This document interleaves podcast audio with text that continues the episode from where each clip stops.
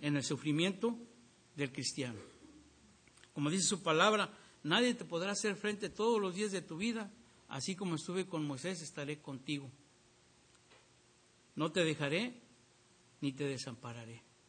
Nuestro Dios es soberano, nuestro Dios nos cuida y nos protege y debemos de confiar en que Él siempre nos va a resguardar dentro de su soberanía, dentro de su amor y dentro de su misericordia.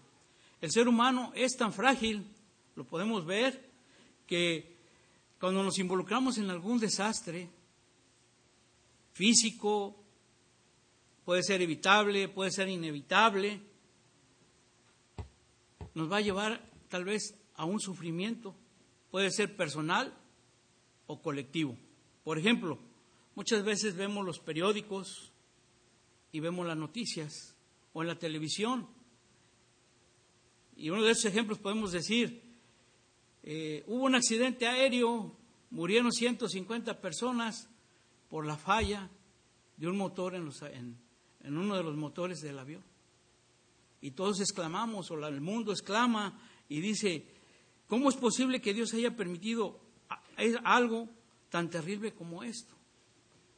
Otro ejemplo puede ser, mueren seis personas en el choque automovilístico al no obedecer a alguno de ellos la señal de tránsito o la señal del semáforo.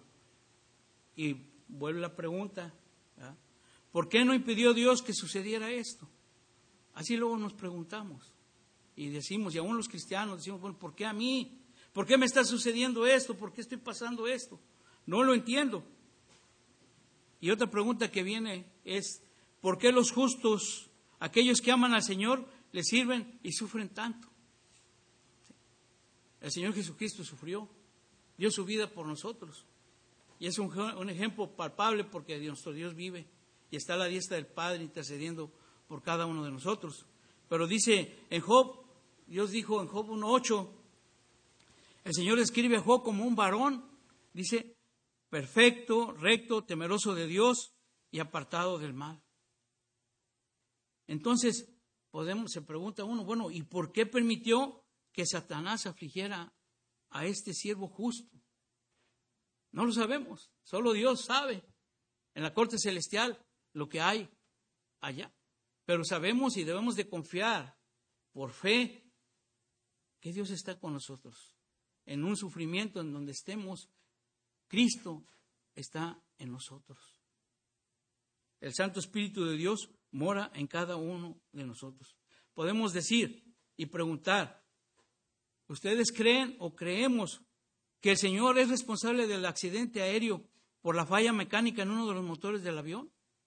¿O el Señor puede, es el responsable que hizo que los automóviles chocaran cuando uno de los conductores desobedeció la señal? Pues yo creo que no. ¿sí? Dios nos ha dado responsabilidades aquí en la tierra. ¿sí? Y esas responsabilidades las debemos de aplicar en nuestro diario vivir. Pero si tú te sales de los lineamientos del Señor, te expones a que el enemigo te esté atacando. ¿Por qué? Porque Dios es soberano, Dios tiene el control absoluto de todo. Él es omnipotente, Él tiene el poder de controlar y resguardar nuestras vidas librarnos del dolor, prevenir los accidentes, probemos, de todo lo necesario para protegernos, librarnos de las enfermedades y aún de la muerte. Por eso oramos, por eso clamamos, por eso suplicamos, por eso le pedimos al Señor que nos guíe, que nos sustente, pero le rogamos, porque sabemos que tenemos un Dios todopoderoso, un Dios que todo lo puede, un Dios que realmente nos ama. Y en Él estamos sustentados. Job no alcanzó a comprender por qué Dios permitió tanto sufrimiento en su vida, ya que su vida estaba sustentada totalmente en Dios. Y así puede pasar en alguno de nosotros. Alguno de ustedes se esfuerza, le sirve al Señor con amor, con agrado, con gratitud, ora, madruga, y más sin embargo a veces está batallando, está sufriendo. Pero Dios está ahí contigo, Dios está con nosotros. Dios con nosotros, ¿quién contra nosotros? Desde el momento que aceptamos a Cristo en nuestro corazón, Dios empezó a transformar nuestra vida. Para bien siempre, para bien. Por eso la soberanía de Dios está. Él tiene el control absoluto de todo, en lo bueno y en lo malo. De la misma manera, la prosperidad no viene siempre como una recompensa por ser una buena persona.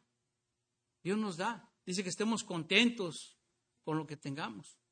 Como decía Pablo, se debe estar en las buenas y se debe estar también en las malas.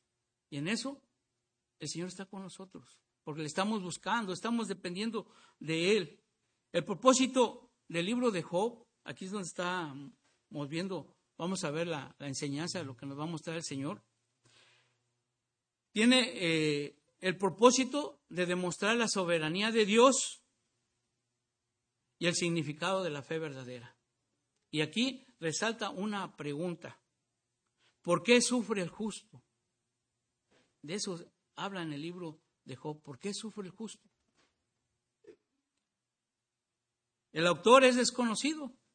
No se sabe quién se escribió Job. Probablemente dicen que fue Job, otros que fue Eliú, otros que fue Moisés, otros que fue Salomón.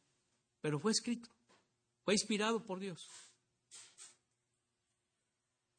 La fecha también es desconocida. Se cree, se cree que fue allá en el año 2000, 1800 antes del Señor Jesucristo, en la época de los patriarcas. Se, fue escrito, es uno de los libros más antiguos de la Biblia, si no es que el más antiguo. El marco histórico nos marca la tierra de Uz. Probablemente esta tierra de Uz estaba localizada al noreste de Palestina en una zona semidesértica entre Damasco y el río Éfrates. Y algunas características que, nos, que podemos ver en, en, el libro de Job, no le voy a dar varias, no todas, dice, es que invita, nos invita a los fieles, a los creyentes, a ejercer la fe en Dios.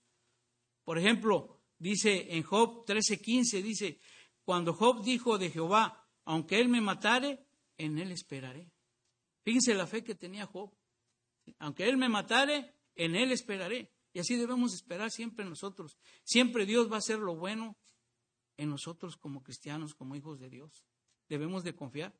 Pasamos pruebas, pero Dios está ahí. También eh, anima a los fieles creyentes a ver con ojos de fe y de esperanza la gloriosa resurrección del Señor Jesucristo. Cuando dijo Job, en Job 19, 25, 26. Yo sé que mi redentor vive y en mi carne he de ver a Dios. Yo sé que mi redentor vive y nuestro redentor vive y está a la diestra del Padre intercediendo por cada uno de nosotros cuando clamamos al Señor. Él sabe nuestras necesidades, nuestros problemas, nuestra situación, nuestro diario vivir. Pero Él quiere que nosotros le, le pidamos, le confesemos, le roguemos con humildad de corazón. El libro de Job confirma la realidad de la vida premortal, dice, en la que, dice en Job 38, 7 y 4, alababan todas las estrellas del alba y se regocijaban todos los hijos de Dios con la fundación de la tierra. Se gozaban antes de la creación de la tierra las estrellas, dice. El libro de Job nos narra en forma general una de las experiencias más dramáticas y jamás vividas por un ser humano. El sufrimiento de Job nos debe ayudar a entender la preeminencia de Dios en nuestra vida. Jehová Dios, Jehová dio, Jehová quitó. Nuestra preeminencia, la primera cosa o, o pensar o hacer es Cristo en su diario vivir. En todo hasta para lo más mínimo que hagamos, hermanos. A veces no entendemos y decimos, le doy gracias a Dios por respirar. Y decimos, bueno, a veces decimos, bueno, por respirar, pues por respirar. Pero no, si el Señor tapara nuestra nariz, ¿cómo respiramos? Y eso lo podemos ver a veces cuando hay, algunos han pasado tienen familiares en agonía, pues clamamos por ellos, ¿verdad? Y que sea la voluntad del Señor, siempre buscando. Entonces vamos a ver aquí como primer punto la personalidad de Job. Dice en Job 1, versículo del 1 al 5. Vamos a estar sustentando la enseñanza en, Job capítulo 1, 2 y en el, en el capítulo 42. Dice así la palabra de nuestro Dios. Hubo en tierra de Uz un varón llamado Job, y era un hombre perfecto, recto, temeroso de Dios y apartado del mal.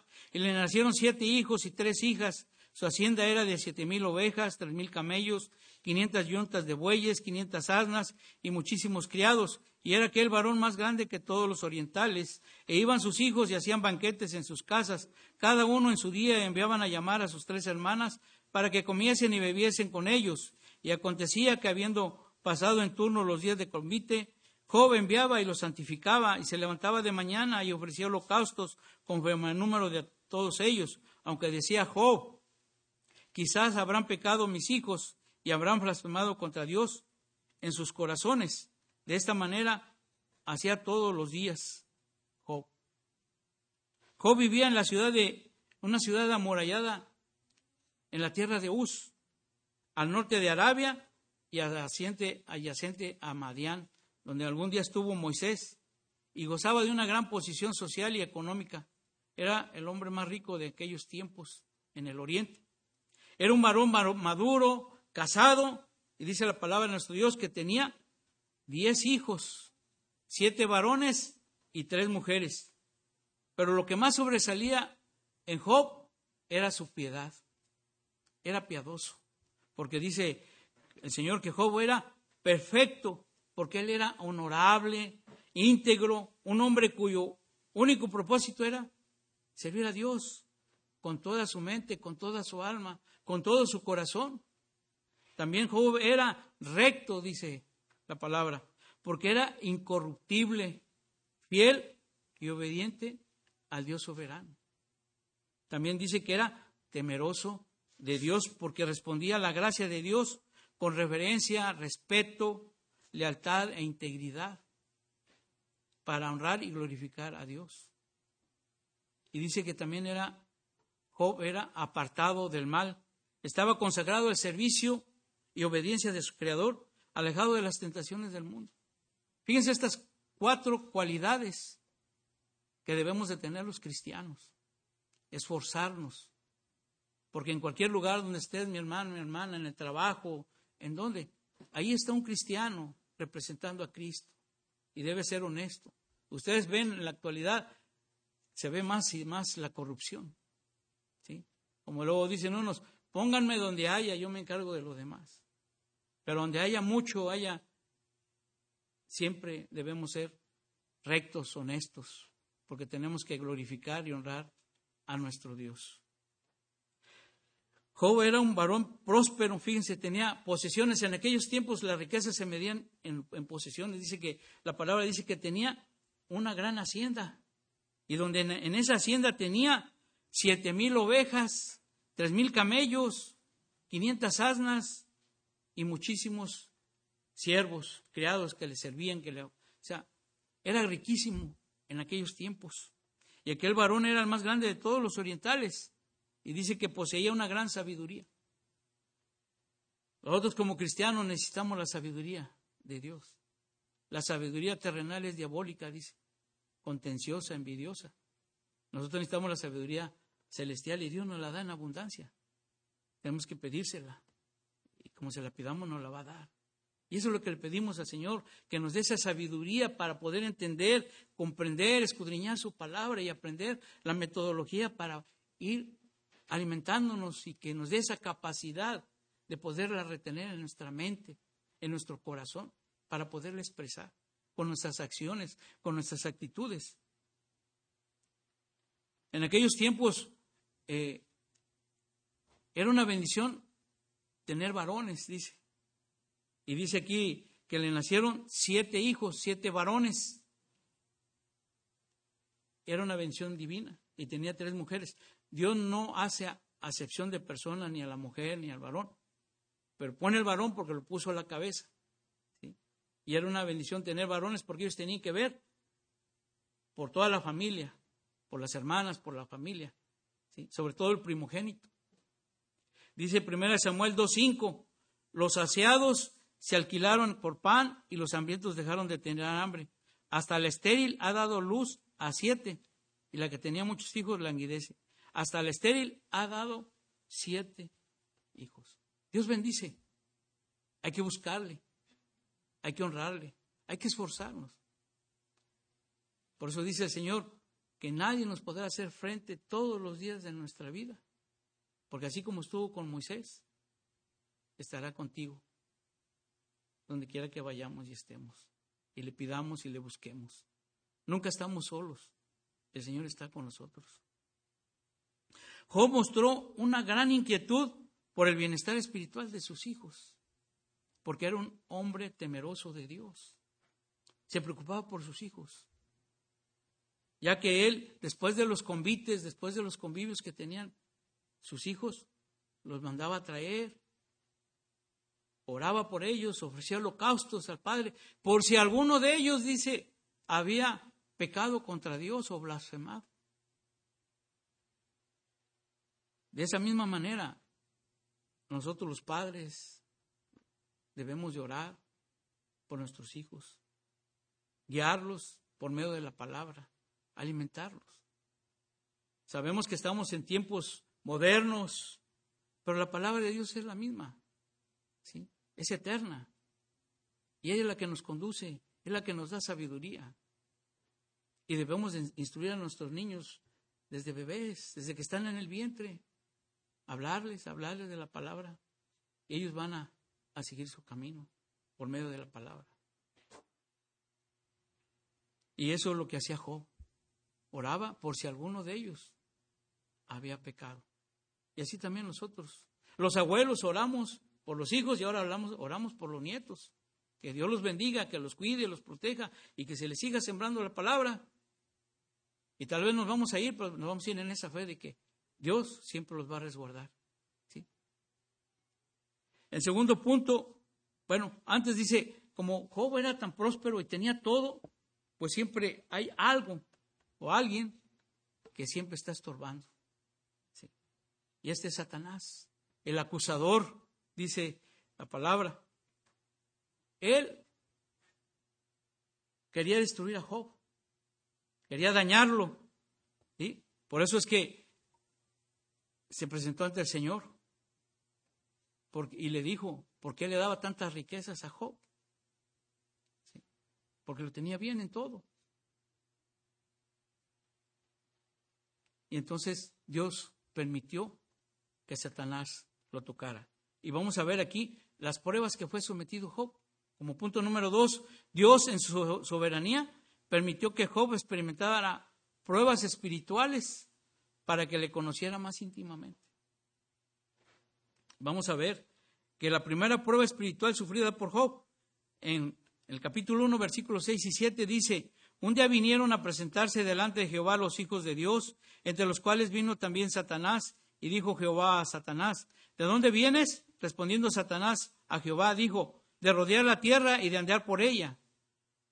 Los seres humanos no sabemos lo que sucede en la corte celestial, donde se reúnen las huestes angelicales que acuden al trono de Dios para dar cuenta de su ministerio en la tierra y en el cielo. Por eso dice, vinieron los hijos de Dios, los ángeles de Dios. Pero entre ellos, como un Judas entre los apóstoles, vino Satanás. ¿Sí? El acusador, que es el adversario, ya que de día y de noche va a la presencia de Dios para acusar a los justos. ¿Quiénes son los justos? Los cristianos, los que tenemos a Cristo en nuestro corazón. Cristo murió en la cruz del Calvario, nos limpió con su sangre preciosa y nos declaró justos ante el Padre. Él va a acusarnos y fíjense lo que dice Apocalipsis 2.10. 12.10, perdón, Apocalipsis 12.10. Entonces oí una gran voz en el cielo que decía, ahora ha venido la salvación el poder y el reino de nuestro Dios y la autoridad de su Cristo, porque ha sido lanzado fuera el acusador de nuestros hermanos, el que nos acusaba delante de nuestro Dios de día y de noche. Satanás está activo, pero él tiene que ir, ¿sí? y no está, él tiene que, él no es omnipresente, tiene que ir, estar en todos lados. Y él va y nos acusa. Por eso nosotros como cristianos debemos esforzarnos por glorificar a Dios en nuestras acciones. Porque Él inmediatamente va, mira a tu cristianito, cómo se comporta, mira lo que hace. ¿sí? Es como si abofetear al Señor. En Job 1.8 dice, y Jehová dijo a Satanás, ¿no has considerado mi siervo Job que no hay otro como él en la tierra, varón perfecto, recto, temeroso de Dios y apartado del mal? Al hacer esta pregunta, Dios honra a Job diciéndole, mi siervo, ¿sí? Y todavía dice, y no hay otro como él en la tierra. Varón perfecto, temeroso de Dios, apartado del mal. La pregunta tiene un propósito para revelarle a Satanás dos cosas. Que Dios conoce las intenciones de Satanás y que quiere usarlas en contra de su siervo. Y la segunda es que aunque tiene dominio sobre la tierra, Satanás, porque es el Dios de este mundo, el príncipe de este globo terráqueo, no tiene dominio sobre la vida de Job, ni de ninguno de nosotros. Para que Dios nos pueda hacer algo, mis hermanos, tiene que pedirle permiso a Dios. Tiene sus limitaciones. Dios en su soberanía infinita, en su soberanía y en su infinita sabiduría, tiene el poder sobre el mundo, este, perdón, ha permitido que Satanás gobierne este mundo, este mundo dentro de los límites que Dios le ha impuesto. No está libre, siempre tiene que ir a ver a Dios porque Dios es todopoderoso y es soberano y tiene el control absoluto de todo. Cuando la Biblia dice que Satanás tiene poder sobre el mundo, debemos recordar, mis hermanos, que Dios le ha dado dominio sobre los incrédulos. Satanás tiene dominio sobre este mundo, sobre los incrédulos. Cuando nosotros no teníamos a Cristo, éramos, dice la palabra, hijos de Satanás. Pero ahora los creyentes ya no estamos bajo el imperio de Satanás, dice la palabra de Dios. Porque Dios nos libró de él por medio del Señor Jesucristo. Y fíjense lo que dice su palabra en Colosenses 1, 13, 14, el cual nos ha librado de la potestad de las tinieblas y trasladado al reino de su amado Hijo, en quien tenemos redención por su sangre, el perdón de pecados. El Señor purificó nuestros pecados, nos limpió totalmente somos, aquí estamos la congregación, somos la iglesia, somos una iglesia santa, porque el Padre nos ve a través de Cristo, nos ve santos. Por eso ya no somos de este mundo. Hay un propósito que Dios tiene con cada uno de nosotros y Él lo va a cumplir. Y cuando lo cumpla, nos vamos a ir con Él. Entonces sigue teniendo propósitos, pero estamos de la mano del Señor, estamos en el Señor y caminamos en el Señor. El Señor nomás nos dice, esfuérzate y sé valiente, esfuérzate. Tenemos que esforzarnos por seguir en el Señor. Dice en Job 1, 9, 11, respondiendo Satanás a Jehová dijo, ¿acaso teme Job a Dios de balde? ¿No le has acercado alrededor de, a él y a su casa y a todo lo que tiene? Al trabajo de sus manos has dado bendición, por tanto sus bienes han aumentado sobre la tierra. Pero extiende ahora tu mano y toca todo lo que tiene y verás si no blasfema contra ti y en tu misma presencia. Satanás estaba afirmándole a Dios que Job le obedecía y le adoraba solamente por conveniencia, ya que siempre lo tenía protegido, a toda su familia, lo bendecía grandemente. ¿sí? Y Satanás aseguraba que si le quitaba esas bendiciones, si le dejara quitar esa protección y lo zarandeara, Dios iba a blasfemar contra Dios en su misma cara que Él renegaría en su presencia. Y yo creo que nosotros estamos aquí y buscamos al Señor, le alabamos al Señor, nos alimentamos de su palabra, porque estamos sustentados en Él. Y no estamos por conveniencia, ¿sí? estamos porque Él nos trajo. No le amamos a Él porque seamos muy buenos. Le amamos porque Él nos amó primero. Por eso podemos decir, si amo al Señor con toda mi mente, con toda mi alma, con todo mi corazón, porque Él nos amó primero. Él nos llamó, Él nos buscó, Él nos trajo. Nosotros no le hubiéramos buscado, nunca. Pero Él lo hizo. Por eso hoy como hijos de Dios tenemos esa fe, esa confianza, que ante pruebas y luchas nosotros seguimos adelante. Dios permite pruebas espirituales en el cristiano, con el propósito muchas veces de que maduramos, de maduremos, de que crezcamos en fe y fortaleza espiritual. Por eso permite pruebas. A veces no las entendemos, pero Dios tiene ese propósito y te va ayudando y te va guiando y te va sustentando. Y te maravillas de todo lo que hace el Señor en tu vida. No es fácil a veces, pero si perseveras en el Señor y te sustentas en el Señor, el Señor te va te va a exaltar, te va a sacar adelante, porque tú estás confiando en el Señor de señores, en el Rey de reyes, ¿sí? Aunque te ves envuelto en sufrimientos y no alcances a comprender por qué te está pasando algo, pero sí sabes que Dios, en su soberanía, tiene el control absoluto de tu situación. Él lo sabe y Él sabe el momento. Por eso dice, decimos y oramos y clamamos, Señor, que todo sea de acuerdo a su voluntad. A veces queremos, ¿verdad? La pronta respuesta. Pero Dios dice, a lo mejor está trabajando con tu paciencia, con tu mansedumbre, con tu templanza, con tu temperamento, con tu carácter. Dios tiene ese tiempo. Él sabe perfectamente nuestras necesidades. Y vamos a ver cómo Satanás, inciso A, vamos a ponerle así, Satanás se remete de manera alternada con fuerzas humanas y naturales en contra del hogar de Job y de todo lo que poseía. Satanás está presto para destruir. Es el padre de mentira. Y dice Job 1 del 13 al 19. Y un día aconteció que sus hijos e hijas comían y bebían vino en casa de su hermano, el primogénito, y vino un mensajero a Job y le dijo, estaba arando los bueyes y las anas paciendo cerca de ellos, y acometieron los sabeos y los tomaron y mataron a los criados a filo de espada, solamente escapé yo para darle la noticia. Aún estaba éste hablando cuando vino otro que dijo, fuego de Dios cayó del cielo, que quemó las ovejas y a los pastores y los consumió, solamente escapé yo para darte la noticia. Todavía estaba éste hablando y vino otro que dijo, los caldeos hicieron tres escuadrones y arremetieron contra los camellos y se los llevaron y mataron a los criados a filo de espada y solamente escapé yo para darte la noticia. Entre tanto que éste estaba, vino otro que dijo a tus hijos y tus hijas estaban comiendo y bebiendo vino en casa de su hermano y el primogénito, y un gran viento vino del lado del desierto y azotó las cuatro esquinas de la casa, la cual cayó sobre los jóvenes y murieron, y solamente escapé yo para darte la noticia. Satanás, una vez que Dios le autorizó, inmediatamente presto fue y arremetió contra eh, las pertenencias de Job.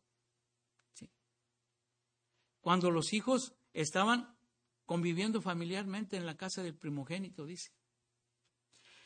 Y el primer punto, y lo hizo ese ataque que, que hicieron, los ataques satánicos, fueron de una manera alternada con seres humanos y por medio de la naturaleza.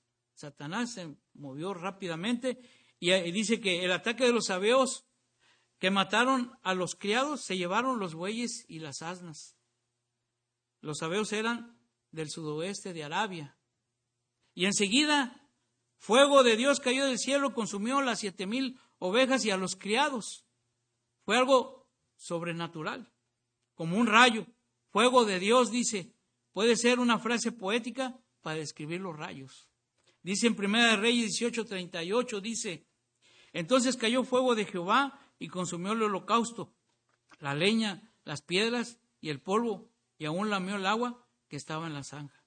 Por eso decían fuego de Dios, pero no era el fuego de Dios, era Satanás que estaba atacando.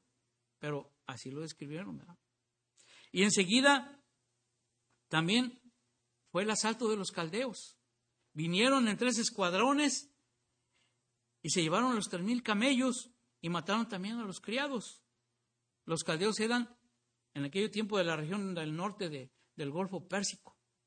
Y por último, un gran viento del desierto, dice, azotó la casa y cayó sobre los hijos de Job y murieron.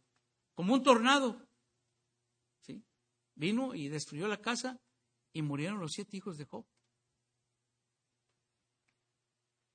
Es algo, si nos ponemos a pensar, a meditar, es algo impresionante lo que le estaba sucediendo a Job en un abrir y cerrar de ojos.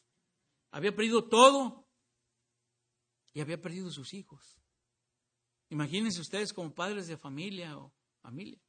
en un instante perdió a sus diez hijos.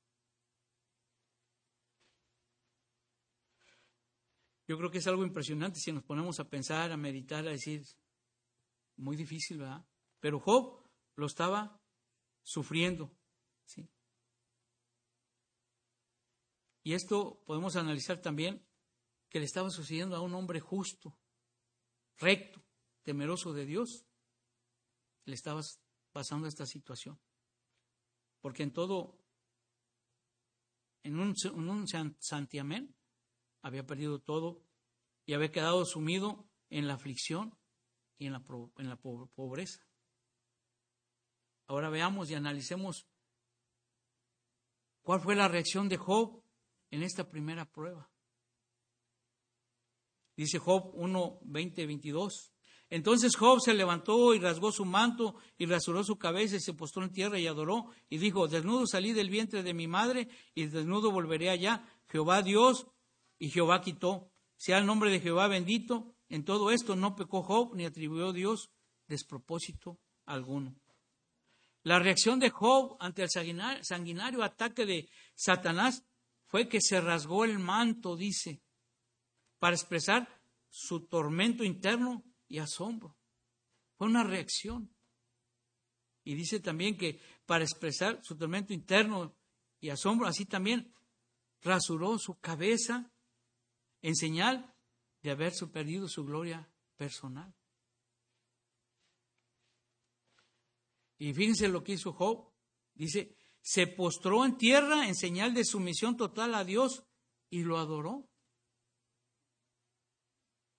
Job reconoció que su, su, pérdida tenía semejanza con su nacimiento y muerte. Él había salido desnudo del vientre de su madre y así mismo estaría desnudo, desnudo cuando muriera. ¿Qué nos quiere decir? esto que, pues cuando llegamos a este mundo, llegamos sin nada, desnudos. Y en forma figurativa, nos vamos desnudos. Por muchas riquezas, lo que hagas en este mundo, no te vas a llevar nada, no nos vamos a llevar nada. Es más, ni este cuerpo va a salir de esta tierra, va a ir al polvo, va a salir tu alma. Y si tiene a Cristo, como estamos aquí como creyentes, van a estar con el Señor. Pero si no tiene Cristo, va a ir a condenación. Pero eso es lo que trataba de decir Job en una forma figurada. Dice Eclesiastés 5:15. Como salió del vientre de su madre desnudo, así vuelve, yéndose tal como vino, y nadie tiene de su trabajo para llevar en su mano. Nada nos llevaremos de este mundo, así como llegamos, así nos iremos. Job reconoció la soberanía de Dios, por lo tanto le adoró diciendo, Jehová dio y Jehová quitó, sea el nombre de Jehová bendito. Yo creo que ahí tenemos que reflexionar, mis hermanos, y decir, cuán grande es nuestro Dios, cuán sublime es su amor, que nos ha perdonado, nos ha rescatado de la inmundicia, de la suciedad, y nos ha dejado como la blanca nieve. ¿Y qué tenemos que hacer? Esforzarnos para servirle, para adorarle, para glorificarle, ser siervos de Dios, agradecidos por todo lo que el Señor ha hecho, sigue haciendo por cada uno de nosotros. Alabemos al Señor, glorifiquemos al Señor. Pero Satanás no estaba contento de que, pues vio que Job no, no, reaccionó como él esperaba, ¿sí? Pero vino nuevamente y arremetió y fue al, al Señor y le dijo, es que Job es un hombre egoísta.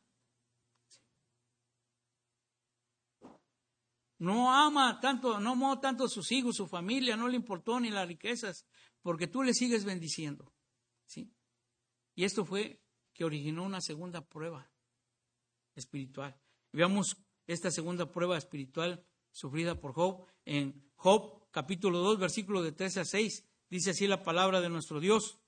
Y Jehová dijo a Satanás, ¿no has considerado mi siervo Job que no hay otro como, como él en la tierra, varón perfecto y recto, temeroso de Dios y apartado del mal? y que todavía retiene su integridad, aun cuando tú me incitaste contra él para que lo arruinara sin causa?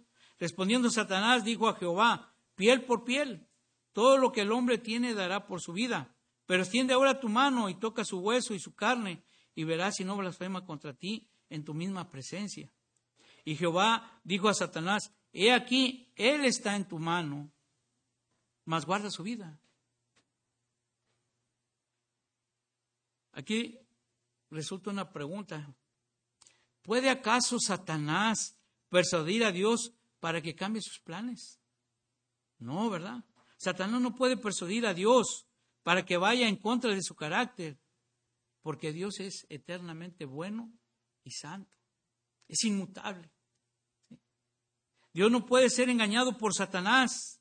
El sufrimiento de Job fue una gran prueba espiritual para él, para Satanás mismo y aún para cada uno de nosotros, si lo vemos de esa manera, pero no para Dios, porque Él es soberano y tiene el control absoluto de todo. Él es omnisciente, Él todo lo sabe. Entonces dice Job en, en dos, el versículo 4 y 5, respondiendo Satanás dijo a Jehová, piel por piel, todo lo que el hombre tiene dará por su vida, pero extiende ahora tu mano y toca su hueso y su carne, y verás si no blasfema contra ti en tu misma presencia. Piel por piel. Era un antiguo proverbio en aquellos tiempos que posiblemente se refería cuando regateaban y, y, comerciaban pieles de animales. Al vender las pieles tenían que sacrificar al animal. ¿sí? Entonces, por eso le decía, Satanás indicó que Job había canjeado deliberadamente las pieles, o sea, las vidas de sus hijos, porque a cambio se le había permitido conservar su propia piel, su propia vida. Por lo que el siguiente paso de Satanás era provocarle un sufrimiento físico a Job para probar que su, acusación era original. Y dice Job 1.9, como al principio lo vimos, ¿acaso teme Job a Dios de embalde? Y en Job 2.6 dice, y Jehová dijo a Satanás, he aquí, él está en tu mano, mas guarda su vida. No lo mates. Y una vez más Satanás tuvo que buscar el permiso de Dios para causar el sufrimiento de Job. Dios limita a Satanás y en este caso no permitió que le quitara la vida como les decía anteriormente, Satanás no es omnipresente, Satanás no es omnisciente, Satanás no es todopoderoso. Satanás no puede saber lo que estás pensando, y Dios sí. Por eso luego decimos, mayor es el que está en nosotros, el Espíritu Santo, que aquel que en el mundo está. ¿Sí? El Dios de este mundo no nos puede hacer nada a menos que Dios lo permita. En esa fe y confianza debemos de estar en el Señor. Veamos cuál fue la reacción de Job en la segunda prueba espiritual, dice Job 2.7. Entonces salió Satanás de la presencia de Jehová e hirió Jehová con una sarna maligna desde la planta del pie hasta la coronilla de la cabeza y tomaba Job un tiesto para rascarse con él y estaba sentado en medio de la ceniza. En esta segunda prueba afectó la salud física del patriarca Job. Se fue directo con él y lo dañó, dice, con una sarna maligna desde la punta de los pies hasta la coronilla. Quiero decirles que esta sarna maligna llamada salpullido con úlceras lo semejan con una plaga que afectó a Egipto. Está en Deuteronomio 28, 27. La enfermedad que afectó a Ezequías llamada llaga, que está en Segunda Reyes 27. Evidentemente fue una enfermedad de la piel que hizo que ésta se desprendiera en escamas como una lepra. ¿Sí? Y este padecimiento, como afirman los médicos en la actualidad, tiene los mismos síntomas de la afección de Job. Fíjese todo lo que este, padeció Job. Eran ampollas inflamadas y ulcerosas, comezón, cambios degenerativos en la piel del rostro, pérdida de apetito, depresión, pérdida de energía, gusanos que proliferaban en las llagas, ampollas purulentas, dificultad para respirar, la región debajo de los ojos ennegrecida, mal aliento, pérdida de peso, dolor permanente, inquietud, piel ennegrecida, pérdida de piel, fiebre. Todas esas cosas estaba padeciendo Job, según los médicos. Y Job, dice en Job 2.8, dice, y Job tomaba un tiesto para rascarse con él y estaba sentado en medio de ceniza. ¿Qué quiere decir con esto? Que en esa enfermedad que tenía Job, Job tuvo que salir fuera de la ciudad. Dice, y que estaba sentado en medio de la ceniza, sobre la cerca o una pila de ceniza, producto de la basura, y que se encontraba fuera de la ciudad. Ese hombre grande, poderoso y sabio, hoy estaba ahí, en, el basurero, en la ceniza. Se, echaba la ceniza para calmar. Tal vez la comenzó en todo lo que estaba pasando. Y miren lo que nos dice Job 2, 2 versículos 9 al 10. Entonces le dijo su mujer, ¿aún retienes tu integridad, integridad? Maldice a Dios y muérete. Y él dijo, como suele hablar cualquiera de las mujeres fatuas. Espiritual, quiere decir que era espiritualmente ignorante o sin discernimiento. Por eso era fatua. Has hablado que recibiremos de Dios el bien y el mal. ¿No lo recibiremos? En todo esto no pecó Job con sus labios. Cuando más consuelo necesitaba Job, recibió de su esposa su ayuda idónea que necesitaba el apoyo moral y espiritual de la ayuda idónea, recibió un tremendo golpe, ¿va? Renega de Dios. Aún retienes tu integridad, renega de Dios y muérete. En esto, ¿va? Esta evidencia de, era un resentimiento tal vez, eh, pienso, ¿va? De esta mujer que tenía contra Dios. No se habla mucho de ella, pero podemos pensar, mis hermanos, imagínense ella en un momento también así haber perdido a sus hijos.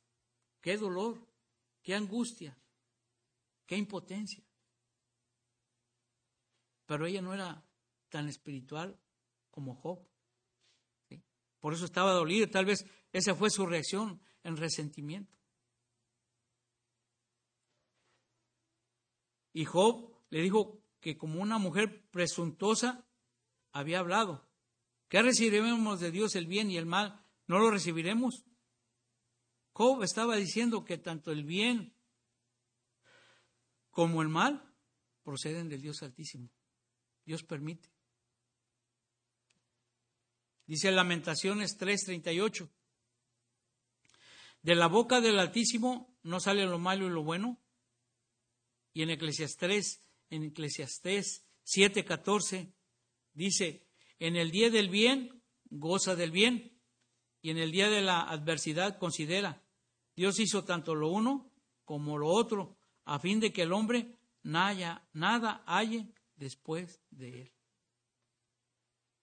Tenemos a Cristo en nuestro corazón.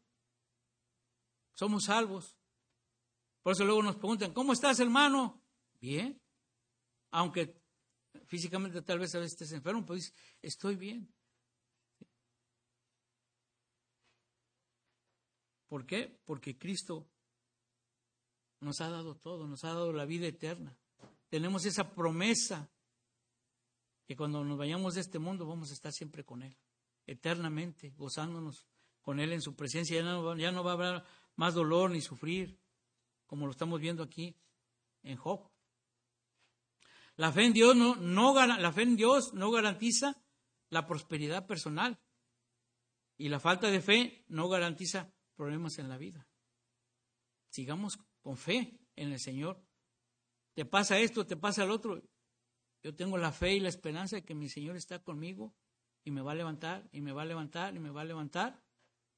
Y a tal vez así me voy a ir de este mundo, pero voy tengo esa fe y esa esperanza de que el Señor siempre está conmigo. Dios es capaz de rescatarnos del sufrimiento, pero también puede permitir que venga por razones que no podemos entender. A veces decimos o podemos expresarnos, hoy el hermano está sufriendo. ¿Cuál será su pecado? ¿Qué habrá cometido? O hermano se quedó pobre de la noche a la mañana. Ahora es corrupto. No, Dios permite. Trabaja en tu corazón. Él sabe tus pensamientos, sabe tu sentir y sabe lo que tú deseas. Y si siempre que le estamos buscando al Señor en que nos vaya perfeccionando, podemos estar pasando más pruebas porque te va perfeccionando y te va haciendo crecer. ¿Sí? Cuando llegamos a la iglesia, pues llegamos neófitos, ¿sí? Venimos con ese deseo de aprender. Estamos en la iglesia y seguimos aprendiendo y vamos envejeciendo en la iglesia, aprendiendo y nunca vamos a acabar de aprender, porque la palabra de Dios es viva y eficaz. ¿sí? Nos hace entender, la vemos ahorita y mañana podemos analizarlo de otra manera y Dios nos está hablando siempre por medio de su palabra. Por eso debemos de estar sometidos al Señor, pensando en el Señor. Y como inciso C, los amigos de Job se conduelen y lo consuelan en su sufrimiento. Los amigos de Job vinieron a consolarlo. Dice en Josué 12, 11 al 13, dice, y tres amigos de Job, Elifaz, Temanita, Bildad, Suita, Sofar, Namatita, luego que oyeron todo este mal que le había sobrevenido, vinieron cada uno de su lugar porque habían convenido a venir juntos para condolerse de él y para consolarle, los cuales, alzando los ojos desde lejos, no lo conocieron y lloraron a gritos. Cada uno de ellos rasgó su manto y los tres esparcieron polvo sobre sus cabezas hacia el cielo. Así se sentaron con él en la tierra por siete días y siete noches, y ninguno le hablaba palabra porque veían que su dolor era muy grande. Elifaz, Bildad y Sofar eran amigos de Job, y el consuelo que ellos trataron de darle a Job fue deficiente. Dice, porque eran soberbios en su propio consejo e insensibles ante las necesidades de Job. De acuerdo a la tradición judía, la gente que llegaba a consolar a alguien que estaba de luto no hablaba, sino que hasta que esta persona hablase. Comúnmente la mejor respuesta hacia el sufrimiento de esa persona era guardar silencio. Los amigos de Job se dieron cuenta que el dolor era demasiado profundo para consolarlo con palabras, por lo que no dijeron nada y estuvieron siete días ahí con él. El sufrimiento desde el punto de vista de los tres amigos de Job fue que el sufrimiento es el juicio de Dios por el pecado. Ellos creían que Job había cometido un gran pecado y por eso estaba en esa situación. Pero no era así. Y la respuesta de Job a esta prueba de aflicción estuvo en un severo contraste en su actitud después de la primera prueba. Porque Job dijo, en Job 3.1 dijo, después de esto abrió Job su boca y maldijo su día. Dios, Job continuó sin maldecir a Dios. Él seguía adorándolo, él seguía dependiendo de él pero maldijo el día de su nacimiento. Él sentía que hubiera sido mejor no haber nacido. ¿Sí? Que Dios lo hubiese desechado. Job estaba luchando de una manera emocional, física y espiritual, ya que su, miseria era profunda e intensa. Todo lo que estaba viviendo en un tiempo, ¿ah? Por eso, mis hermanos, hermanas, nunca subestimemos, subestimemos lo vulnerable que somos durante tiempo de sufrimiento y dolor. Dependemos de Dios. Y dentro de cualquier enfermedad podemos o puede haber alguno de los hermanos, familiares que esté padeciendo alguna enfermedad incurable, pero debemos seguir orando, clamando y dependiendo que tenemos un Dios soberano que tiene el control absoluto de todo y si es su voluntad, él nos puede sanar, Él nos puede sanar. En todo momento, en todo tiempo. Tenemos que aferrarnos a esa fe en el Señor y a esa esperanza de que Él siempre nos va a sustentar con la diestra de su justicia. Y como inciso D, punto dice, Job es restaurado después de las pruebas espirituales que le afligieron. Job 42, del 1 al 6, dice así la palabra. Respondió Job a Jehová y dijo, yo conozco que todo lo puedes y que no hay pensamiento que se esconda de ti. ¿Quién es el que oscurece el consejo sin entendimiento? Por tanto, yo hablaba lo que no entendía, cosas demasiado maravillosas para mí que yo no comprendía. Oye, te ruego y hablaré, te preguntaré y tú me enseñarás. De oídas te había oído, mas ahora mis ojos te ven. Por tanto, me aborrezco y me arrepiento en polvo y en ceniza. Job reconoció humildemente ante Dios su grandeza y su soberanía. Así también que en su omnisciencia todo lo sabe, ya que nada le es oculto y que en su necedad no entendía ni comprendía su soberanía y su justicia. Por lo tanto, clamó diciéndole, óyeme, te lo ruego, hablaré y te preguntaré y tú me enseñarás lo que no soy capaz de ver más allá de mis sentidos. En eso debemos de pensar, hermanos, en buscar siempre al Señor. Hay cosas que no entendemos, hay cosas que no comprendemos, pero Dios en su infinita sabiduría nos guía y nos sustenta. A veces es difícil, ¿sí? Decir cómo, y vas a veces con temor a hacerlo. Pero Dios en su finita misericordia te llena de sabiduría, te ayuda, te fortalece. Por eso Job decía, de oídas te había oído, mas mis ojos ahora te ven. Cuando estamos inmersos en esas problemáticas, en esas pruebas espirituales, sufriendo, batallando, no entendiendo, no comprendiendo, es cuando vemos al Señor. Ahí está el Señor contigo, fortaleciéndote, sustentándote. Y a veces no lo percibimos, pero ahí está. Y te das cuenta a veces que esa fortaleza que te ha dado, que te está dando, que te está sustentando, la empiezas a sentir en tu corazón. Esa paz que el mundo no entiende. Y aún nosotros a veces no la comprendemos pero la vivimos, la sentimos. A veces cuando un familiar se nos va o algo, alguien está enfermo, no lo sé, no lo vemos, pero sentimos esa paz, esa tranquilidad, esa dependencia total en el Señor, que nos va a ayudar, nos va a guiar y nos va a sustentar. Tenemos esa esperanza, porque el Señor es excelso, es grande, es maravilloso, porque creemos en ese Dios que es todopoderoso. ¿sí? No es cualquier Dios, ese Dios que se humanó, que vino a dar la vida por nosotros y que un día le, doblamos nuestra rodilla ante Él y le aceptamos en nuestro corazón y le entregamos nuestra vida y le decimos, somos tus siervos, Señor, guíanos, susténtanos. Ya no pienso yo, quiero pensar como tú, guíame, susténtame. Que mi mente sea la mente de Cristo para hacer las cosas en este mundo terrenal y cumplir los propósitos que tenga con cada uno de nosotros. Dice Job 42, 7, 8. Y aconteció que después que habló Jehová estas palabras a Job, Jehová dijo a Elifaz, temanita, mi ira se encendió contra ti y tus dos compañeros, porque no habéis hablado de mí lo recto como mi siervo Job. Ahora pues, tomaos siete becerros y siete carneros, y id a mi siervo Job y ofrecer holocausto por vosotros, y mi siervo Job orará por vosotros, porque de cierto a él atenderé para no trataros afrentosamente, por cuanto no habéis hablado de mí con rectitud, como a mi siervo Job. Fueron pues Elifaz, Temanita, Bildad, Suita y Sofar, Naamatita, hicieron como Jehová les dijo, y Jehová aceptó la oración de Job. Dios reivindicó a Job porque siempre habló bien de él y rechazó el error de sus amigos.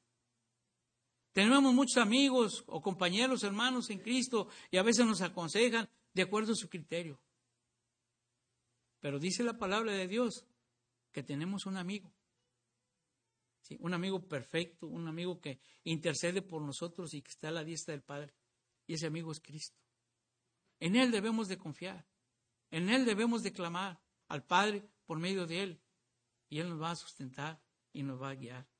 Y así, así como mostró misericordia por Job, por Job mostró misericordia por los amigos de Job y les dijo que fueran con Job para que ofreciera holocausto y orara por ellos. Y así lo hicieron. Y Job, todavía estando en esa situación, oró, clamó al Señor por ellos y los reivindicó ante Dios. Y dice Job 42, 10 al 17, y quitó Jehová la aflicción de Job cuando él hubo orado por sus amigos y aumentó al doble todas las cosas que había sido de Job, y vinieron a él todos sus hermanos y todas sus hermanas, y todos los que antes le habían conocido, y comieron con él pan en su casa, y se condolieron de él, y le consolaron de todo aquel mal que Jehová había traído sobre él. Y cada uno de ellos le dio una pieza de dinero y un anillo de oro, y bendijo Jehová el poster estado de Job, más que el primero, porque tuvo catorce mil ovejas, seis mil camellos, mil yuntas, mil asnas y tuvo siete hijos y tres hijas. Llamó el nombre de la primera Gemima, el de la segunda Cesia y el de la tercera Keren Japub. Y no había mujeres tan hermosas como las hijas de Job en toda la tierra y les dio su padre herencia entre sus hermanos. Después de esto vivió Job ciento cuarenta años y vio a sus hijos y a los hijos de sus hijos hasta la cuarta generación y murió Job viejo y lleno de días. Dios restauró a Job después de haber orado por sus amigos y duplicó todas sus pertenencias, su ganado, ¿sí? De lo que tenía originalmente. Pero podemos aquí analizar y sale una pregunta. A lo mejor ustedes ya la, la han visto, pero dice, ¿y por qué no duplicó a sus hijos? Si duplicó los camellos, las anas, las yuntas, Dice, ¿por qué no duplicó sus hijos?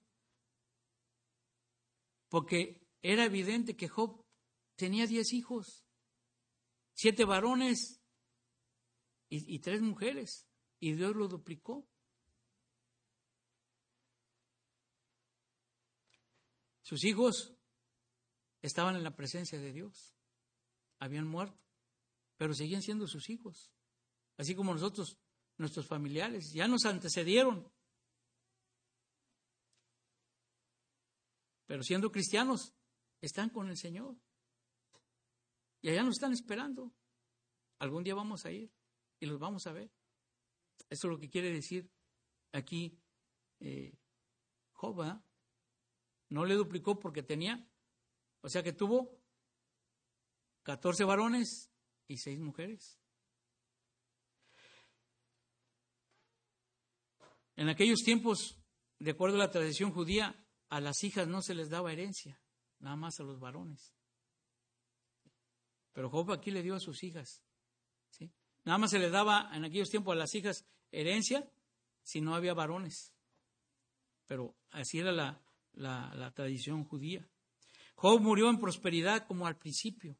Dios le restauró en todo y sus días fueron contados como una gran bendición. Dios duplicó su edad. Se supone o sea, sacando así en esta situación de duplicar, se supone que Job tenía 70 años.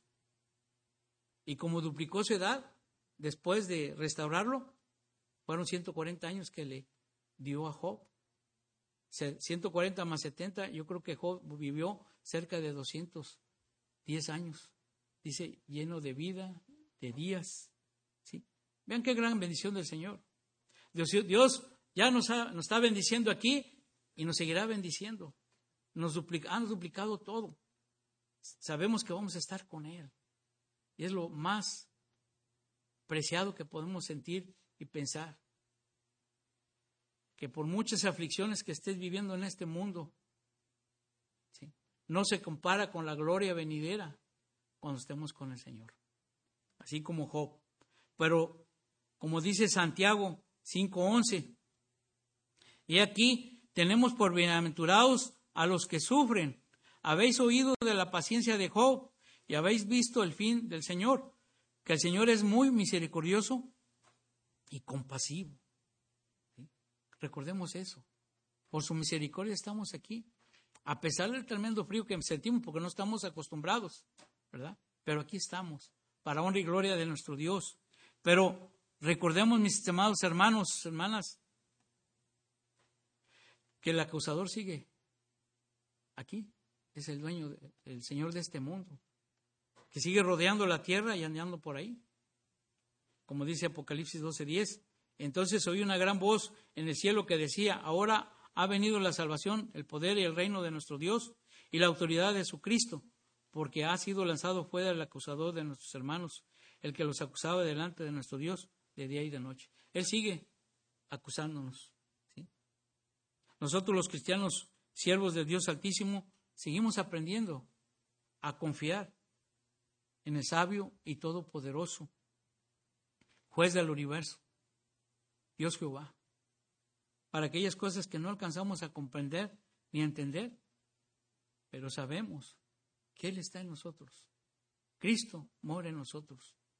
El Espíritu Santo de Dios nos mueve, nos guía, nos redarguye, nos instruye, nos capacita, nos sustenta para seguir adelante por amor al Señor. En conclusión, mis hermanos, Dios merece ser amado simplemente porque es Dios. Él merece ser amado. No importa que no entendamos o no comprendamos lo que estemos viviendo, lo que estemos pasando. Simplemente amemos al Señor porque Él es Dios.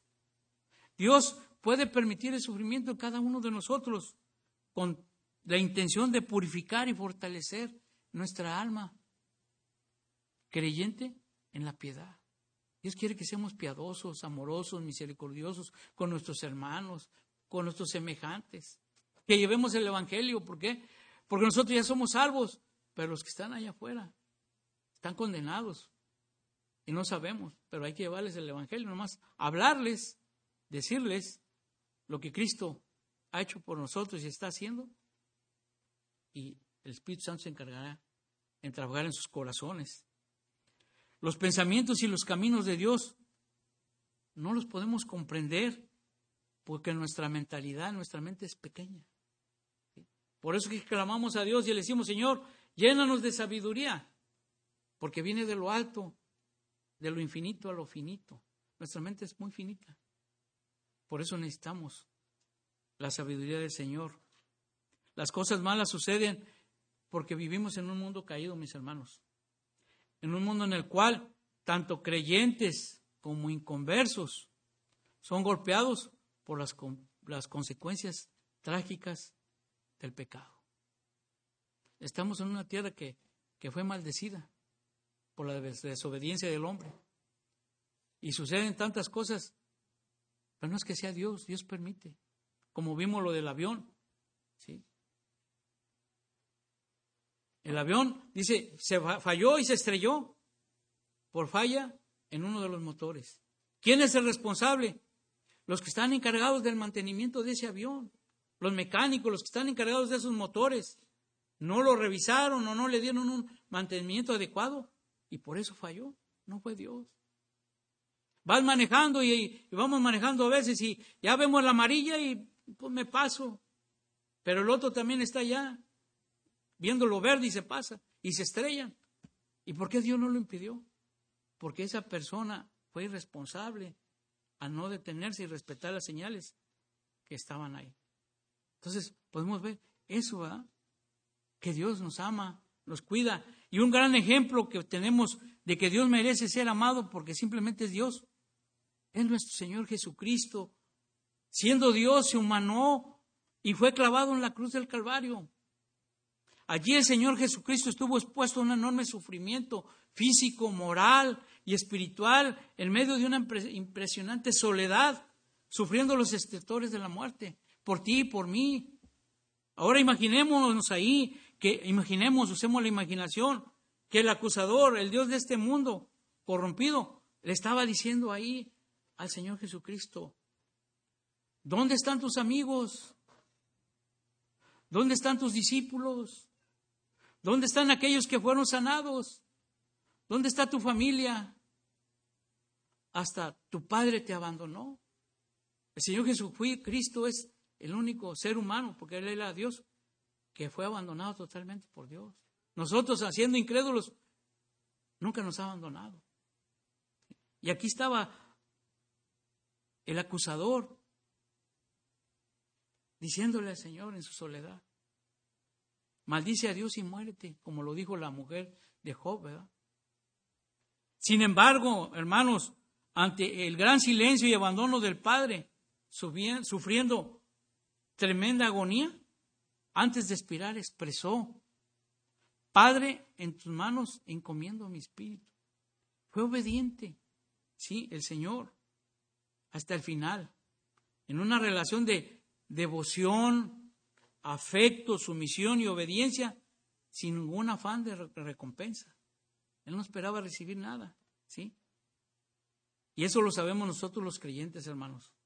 Que todo esto lo hizo el Señor Jesucristo por el inmenso amor que tiene por el ser humano, por cada uno de nosotros, ya que abandonó su trono celestial y se automilló haciéndose semejante a nosotros y dar su vida para el perdón de nuestros pecados.